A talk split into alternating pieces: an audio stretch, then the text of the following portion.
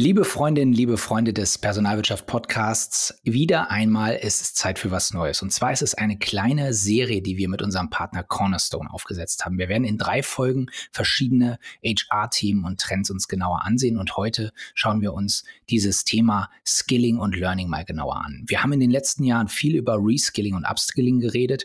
Ähm, das war so eins der Trendthemen, die durch die äh, Covid-Pandemie aufgekommen sind. Und heute bin ich sehr froh, jemanden in der Leitung zu haben, ähm, er ist mir tatsächlich aus Las Vegas zugeschaltet. Ähm, ich bin jemand froh, jemanden in der Leitung zu haben, der sich wirklich mit diesen Themen auskennt, denn er leitet bei, äh, bei Cornerstone den internationalen Forschungsbereich, so könnte man sagen. Es ist das Cornerstone People Research Lab. Und ähm, Mike Bollinger, er hat über 20 Jahre Erfahrung in der, in der HR-Szene, in der, aber auch darüber hinaus. Er ist sozusagen eine ganz erfahrene äh, Führungskraft in diesem Bereich und ähm, leitet eben seit einigen Jahren dieses, dieses People Research Lab. Und Mike hat uns Studienmaterial mitgebracht. Er hat 2020 zum ersten Mal eine große Skills-Studie aufgesetzt und 2022 diese Studie reproduziert und damit neue und ganz frische Daten ähm, aufgesetzt. Und ich werde jetzt gleich ins Englische überwechseln, denn Mike, wie gesagt, sitzt in Las Vegas. Dort ist es früher Morgen, hier ist es Nachmittag. Mike, I just said it's early in the morning where you are and uh, it it's afternoon here in Germany, but I'm very happy to have you. Welcome on our show. Thank you. Apologies, I can't do it in German, so uh, we'll be forced to do it in English. Well, I'm totally convinced that we're gonna be fine. Um, his nickname, to uh, to let you guys know, is One Take Mike. So he does it in one take. Let's see whether I'm uh, able to do it in one take here in English. well, Mike, you have set up the Global Skills Report, right? Um, and you've done it, I think, in 2020 first, and then in 2022. Well, correct. to to repeat the the whole study. Please let us first know, like, what is the report all about? How did you go about it? Um, who was interviewed? Let us know how the study went on, please. So, um, and there was an adjustment to 2022, and we'll talk about it because that's really the interesting part for me. But in 2020, what we did was we set out to do a global skills research report. Um, and it had two perspectives at the time it had the employee perspective and the employer perspective. And um, it coincidentally was fielded just at the time that the pandemic hit. So we also had the opportunity to ask some pandemic questions at the same time. And what we found was the uh, uh, the employees and employers felt pretty positive for overall, for the most part, that the organizations were doing the best they could to respond. And that's important in any survey because you want to take a sentiment around that. Yeah. So then in 2020, what we found was we found something really, really interesting uh, between the two perceptions, which we call the skills confidence gap. Yep. And what it was was a 30 point gap between how the employees felt about consuming the investment that was being made in them from a development perspective and how the employers felt like they were making that investment. The difference of 30 points was statistically significant. So, what we did in 2022 was we repeated that, but we added a new dimension, which we called the high performing organization. So um, in 2022, 1,800 employees, uh, roughly uh, 900 uh, employers, and uh, we also added, and it was global, we also added the high performing organization. And what we found was very interesting in that regard. Yeah, let's talk about the high performing uh, organizations later on. Firstly, I want to uh, just um, go back to the skills confidence gap. Uh-huh. 30 points of difference in percentage, right, between those employers and the employees. Um, so what the employers did and they thought was relevant for the employees didn't really didn't really uh, reach the audience, right? Well, it, and and so it's not an indictment, but rather a perception issue. And so, right. Um, what we did was we used not to get too detailed on survey, but we used a, a five point Likert scale. We all know what that is. Everything yeah. from strongly disagree to strongly agree. Exactly. And we took the agree and strongly agree of the employer and the agree and strongly agree of the employee and compared them. And the questions really were around confidence. So, from the employer perspective, I feel uh, confident in our ability to develop the skills. And the employee's question was, I feel confident that my organization can develop my skills. Mm-hmm. And what we found was a 30 point gap in 2020. So what we did in 2022 was we um, uh, re-asked that particular question, okay. and the gap actually grew. It grew to 31%. But what okay. was really interesting was the confidence level of both the employer and employee cohorts dropped. So um, it was 90% employer feeling confident in 2020, only 86% in 2022. Mm-hmm.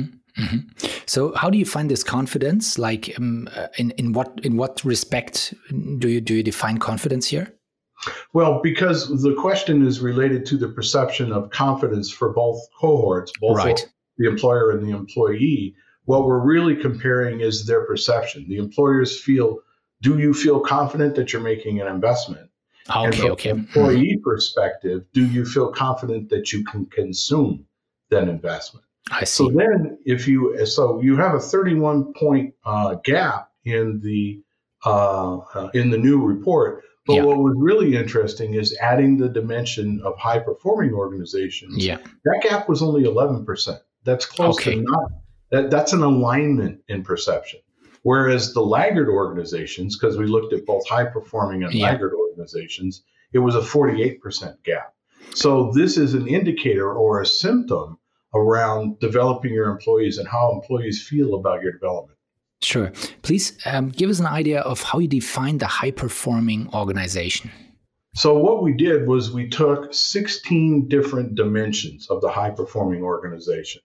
Um, and, and this is the really interesting part of it. And we included things like um, employee development and, and um, uh, turnover and those things, but we also included revenue, profitability, agility, and so on. And we took those 16 dimensions and we created an index. And then um, I'm sure everybody's comfortable with the concept of a of a bell curve, right? You have yeah. those people on either end of the tail, and then you have the average in the middle. Yeah. So on the right hand side, we had the high performers. On the left hand side, we had the laggards. Yeah. And we did a lot of comparison in the report in that regard.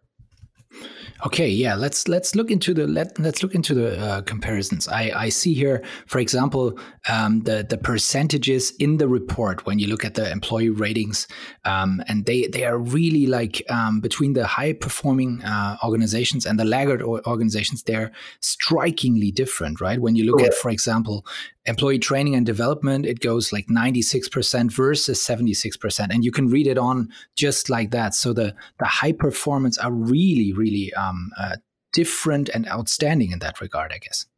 It is, and and that was actually the purpose of the the report when we went and fielded the survey for the second report. I wanted to dig one level deeper. Okay, so we know we have this confidence gap, Mm-hmm. Let's dig a level deeper and find out where that confidence gap ac- actually exists. And it exists in a variety of ways, whether it be quality of hire, whether it be the development itself, leadership development. That gap existed across all those dimensions. But mm-hmm. what was really, really important in an era where we have, you know, everybody is worried about keeping talent and finding people and all that. You can call it the great resignation or the great reprioritization. Yeah whatever you want to call it. What we found in the high performing organization was that uh, employees rated them incredibly high on the things that we all know matter. As a matter of fact, in high performing organizations, employees rated the high performing organization a level of confidence in being able to address their skills gaps one mm-hmm. level deeper. Whereas at almost 100%, 99% of employees felt like they uh, the high performing organizations could take action on closing those skills gaps. Only 51% of laggards felt that way. That's mm-hmm. a striking difference and a real tribute to alignment between the employee and the employer and the outcomes that go with that. Mm-hmm. Um, did you also have a look at like which skills are really needed now? Um, like which are the most like sought after skills in the in the in the job market and in the in the job um, yeah qualifications? The the report itself didn't address that because we were mm-hmm. trying to address a, a, broader set of issues. Okay. Mm-hmm. However, there are some really good, significant um, uh, pieces of research around that. One of those I like to talk about is um, the World Economic Forum, and, mm. and they do a regular uh, outcome of that. And if you look at the results of the World Economic Forum, um, and you look at their 2018 report that they then repeated, the yeah. top two skills uh, for 2025 didn't even exist in the 2018 report. Right. The point of this is, as people, we know our skills are changing all the time. So, what we examined in our skills report was what investment employers are making. Mm-hmm. And if they're making that investment, how well is it working? Mm-hmm. So, um, I'll give you a good example around that. One of the things that we asked in 2020 of the employers was, hey, what is one of your top priorities? And yeah. half of them said skills and talent shortage. So in 2022, we said, we know that that's an, a, a priority for you. How have you started your investment? And what we found with high performing organizations was that nearly three quarters of them had already started mm-hmm. or were starting within this year. Laggard mm-hmm. organizations, only 10% had already started, and most of them were not looking to start within three years. So not only is that confidence of the employees and the employer's investment coming through, but in the laggard organizations, they're not answering the call to action. Mm-hmm. I mean, there's there is shortage of talent and workers everywhere now, right? There, like everybody is is saying, like we need more people working for us.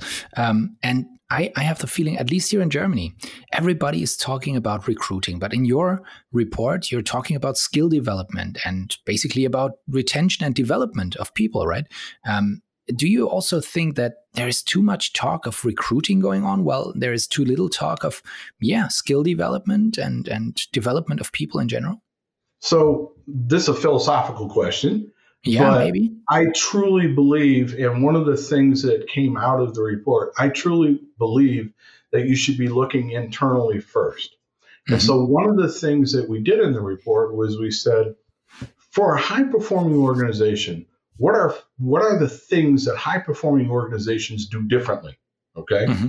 and um, there were five particular things that we talked about focusing on future skills integrating skill building with career development uh, creating a culture of skill building offering personalized content to the skills but primarily adopt an internal first hiring mindset yeah. for high performing organizations that was the number one way they planned to fill skills gaps. Mm-hmm. And what we found also was that as a driver, it was a broad set of initiatives, not just a single one. So, yes, I believe that you should start looking internally first and then look externally. And so, um, high performing organizations are aligned with the employees that they have.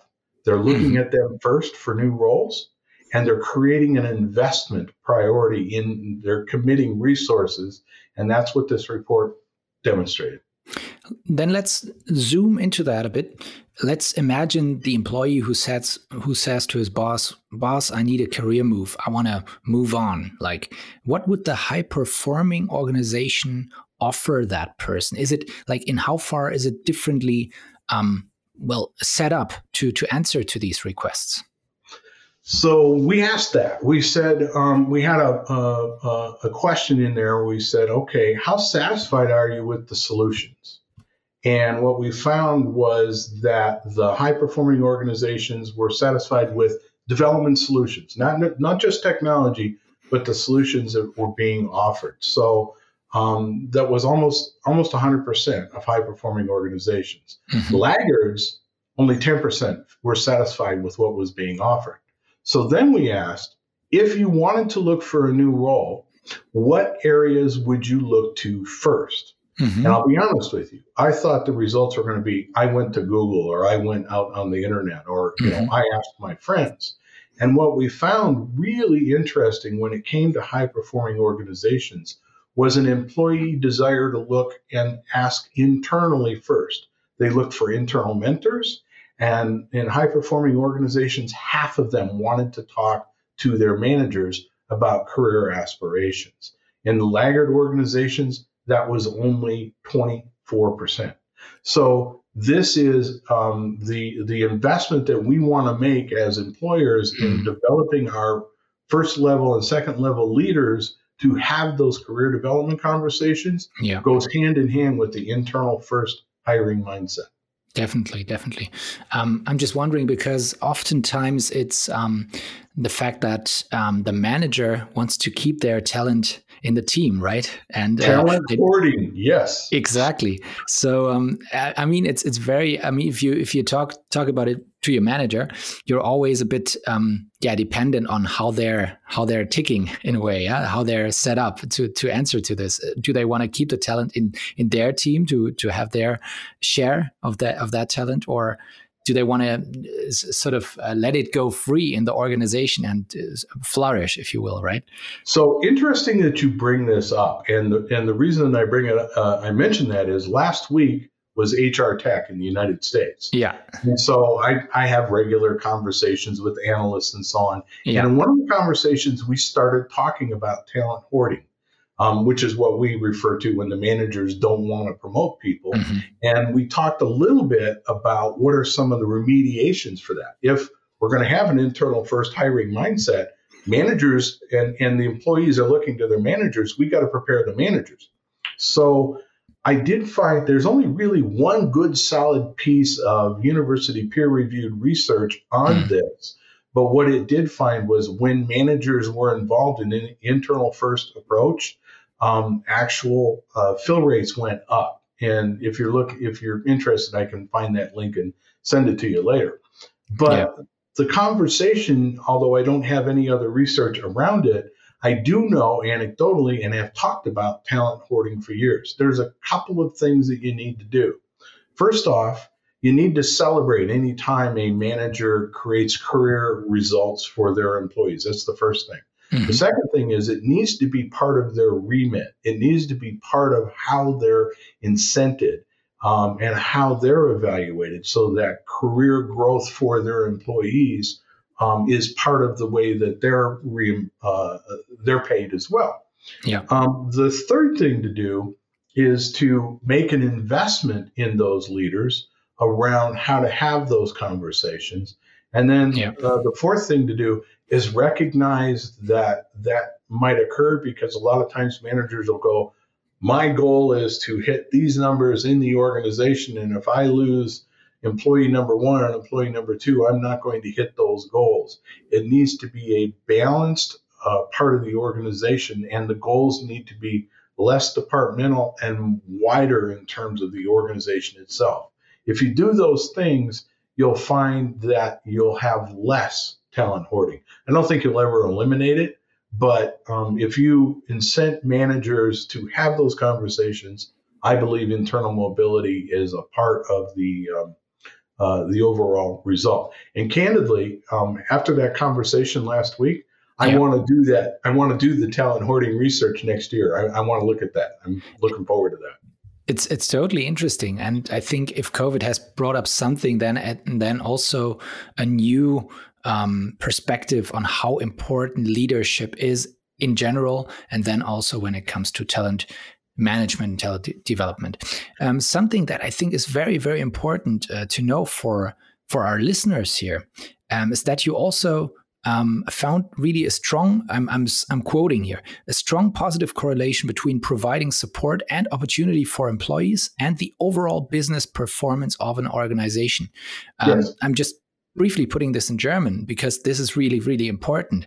Ähm, je mehr und je stärker man ähm, die, die Mitarbeitenden unterstützt und ihnen Möglichkeiten zur eigenen Entfaltung bietet, desto äh, größer ist der Effekt auf die Business Performance des Unternehmens. Uh, so this is really striking, isn't it? It is. And remember, if you go back to those 16 dimensions that we laid out for the high performing organization, we included things like profitability, revenue growth, agility, and agility means new markets as well as innovation, mm-hmm. as well as some of the HR benchmarks. So if you uh, if you look at uh, across the board at everything from leadership development, to quality of hire, to internal mobility, and you mm-hmm. compare that to the 16 dimensions of business results, the difference is staggering between the laggard organizations and the high performing organizations significantly. Mm. Yeah. Um, And another another sentence that struck me is that you wrote using reskilling as a catch-all term for skills development is problematic. Yeah, because um, this also here in Germany with COVID coming up, um, suddenly everybody was talking about reskilling and upskilling. These these two terms were totally technical HR terms before. Yeah, not basically not used in the broader sense. And then since 2020 everybody was talking about reskilling yeah? So you say you're saying this is it's problematic just to to to use it as a catchphrase basically. Well it is and there's a couple of reasons for it. Um, uh, and i had done a different piece of research the prior year on what we called new skilling. Mm-hmm. so words matter all right? They matter to employees they and, and its perception. And when you say upskilling mm-hmm. you're implying that the employee doesn't mm-hmm. have the right skills or mm-hmm. isn't isn't doesn't do well at those skills. Mm-hmm. When you talk about reskilling, you're implying that the employee needs new, uh, a different set of skills other than the ones that they have. Both of those uh, have a, a connotation to the employee. We're already afraid as people that our skills are atrophying, that they're changing, and so yeah. on. So I assume, and, and in this other report that we did, we use the word new skilling yeah. because candidly, that's what's happening. Skills are changing all the time. And so what we need to do as people is we need to learn um, uh, how to learn mm-hmm. because mm-hmm. what to learn is always changing. Okay. Yeah. And so reskilling and upskilling is just very much an employer centric point of view yeah. when we really want to support our people in their own growth yeah. because that's how those new skills are acquired. Hmm. If I was an HR manager listening to us now, I would be um, maybe getting a bit nervous, yeah, thinking, well, am I really one of those high performers or am I rather a laggard? I really have to look into that study. And I have good news for those guys because we will put the the link obviously in the show notes so everybody can can have a look at the at the full study, obviously. But then secondly, I would ask you, Mike, okay, if I'm maybe here in the laggard part or in the mid somewhere in, in the middle. We call them the average. Yes. The average, maybe. Yes. Thank you. um, but I want to get to those who are really high performers. Um, where would I start? Like, where do I start? What do you recommend? Well, in the report, and I encourage you to go look at the report, there are five things. So the first thing we recommend is don't think you're going to do one thing. Yeah. Do a do a few things together that have an impact. Yeah. But there were two others that I teased out. So the five things in the report were focusing on future skills. 82% of employees in high performing organizations felt like the company had their back for that. Mm-hmm. Um, integrate skill building, make sure you have good content, adopt an internal first hiring mindset, and create a culture of skill building. Um, employees in high performing organizations feel like the uh, organization took responsibility for that. But there yeah. were two other things that um, I like to call out. And the first one was that 96% of employees in high performing organizations felt like the organization allowed them to explore interests. Yeah. Not just directed, but allowed them to create skills around their interests. Laggard did not. The other right. one that's even to me more important was 80% of employees in high performing organizations felt like stretch assignments were a part of their careers. And um, only 37% in laggard organizations, which means they probably don't have a stretch assignment program. So right. those two things allow them to look at their interests in their growth and allow them to have stretch assignments as a part of that, along with the other five um, benchmarks that we call out in the report. Yeah. I think is a good starting point. So that sounds a lot like a high performance culture also like always like going beyond the own the own comfort zone i guess right? Going beyond sure. what i've been doing for the last year for the last two years and doing something different something differently also. Um, growth mindset i guess goes together with that. Agreed. And then yeah. think about the one thing that's dependent and we've already talked about on all the things that i just mentioned first level managers. We want them as our multiplier effect. They're yeah. the ones that can help us do this. Totally, totally. And then you also mentioned, um, yeah, in a half sentence basically, but I think it's it's important for our HR listeners. You said provide good content. do you mean like in intranets and and to to inform people, or how do you how do you how do you mean that? Well, that question was really directed at the ki- uh, the content related to development. Mm-hmm. So if I'm learning, make sure that that content is pertinent right. and that it matches right. um, what it is that I'm trying to learn. Right. Um, most high performing organizations look to purchase content first so they could focus on the, the content that differentiated them. Mm-hmm. So rather than trying to create this whole menu of content, they would purchase content and focus their resources on the, the bits of content that differentiated their organization. Mm-hmm. Yeah, totally. So um, yeah, well, we we really we really covered uh, quite quite some ground. Um, is there something, Mike, that we didn't that we didn't touch upon yet? Is there something that struck you in the research process where, where we where you would say, well, this is really important for our audience to know to know? I think one thing we've already talked about a little bit, and I am going to point out that we did it in one take. Good good job, both of us, right? Um, but the one thing that I called out about the high performing organizations versus the laggards is the high performing organizations have already started investing resources, dollars, time, uh, culture, yeah. okay? Yeah. And the laggard organizations were looking at three to five years out.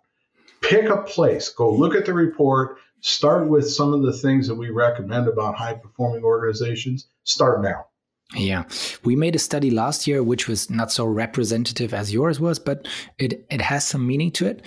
And we asked HR managers and we asked them about like how they were perceived after the COVID crisis, and they most of them said, well. Our standing as HR, it got better. Yeah, we we've got more. We've got a bit of recognition as crisis manage, managers, and we we did it. We did it fairly well. Um, but then we asked also, did it did it change your budget? Or did it change your own resources, your your uh, your personnel, your your uh, staffing? Yeah, in in HR, um, no, N- budget is the same. Not not not not more people working for HR, but we have more tasks. So this is what you know. This is what they told us, and I, w- I thought that was that was really frustrating. Huh? Seeing okay, we we did actually we did a good job, and it was recognized, but what we got was more tasks, more more on the to do list, but with the same budget and the same re- resources. Is this something you would you would also see for organizations in the US?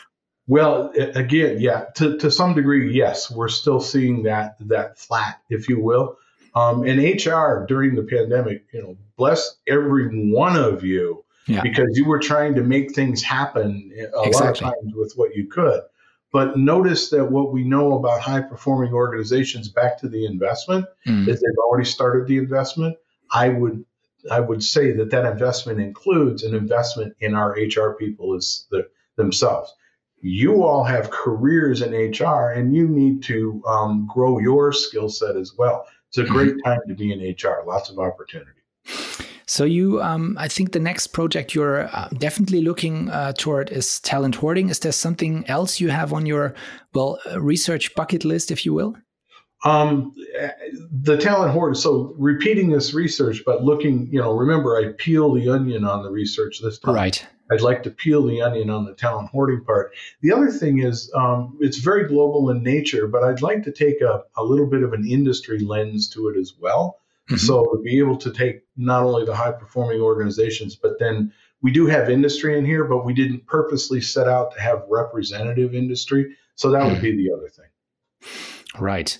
Well, Mike, thanks a lot for covering that ground here on the study. I think it was very in instructive. And for everybody listening here, I can just recommend really uh, delve into the report, go deeper, and um, it's really worth it. Uh, also auch nochmal für unsere, unsere Hörer hier im, in Deutsch, gehen Sie gerne in die Show Notes, schauen Sie sich das an. Wir haben alles nochmal für Sie aufbereitet. Mike, thanks a lot for your expertise. Thanks for your knowledge. And thanks for delivering it. Um, yeah, one take, right? One take.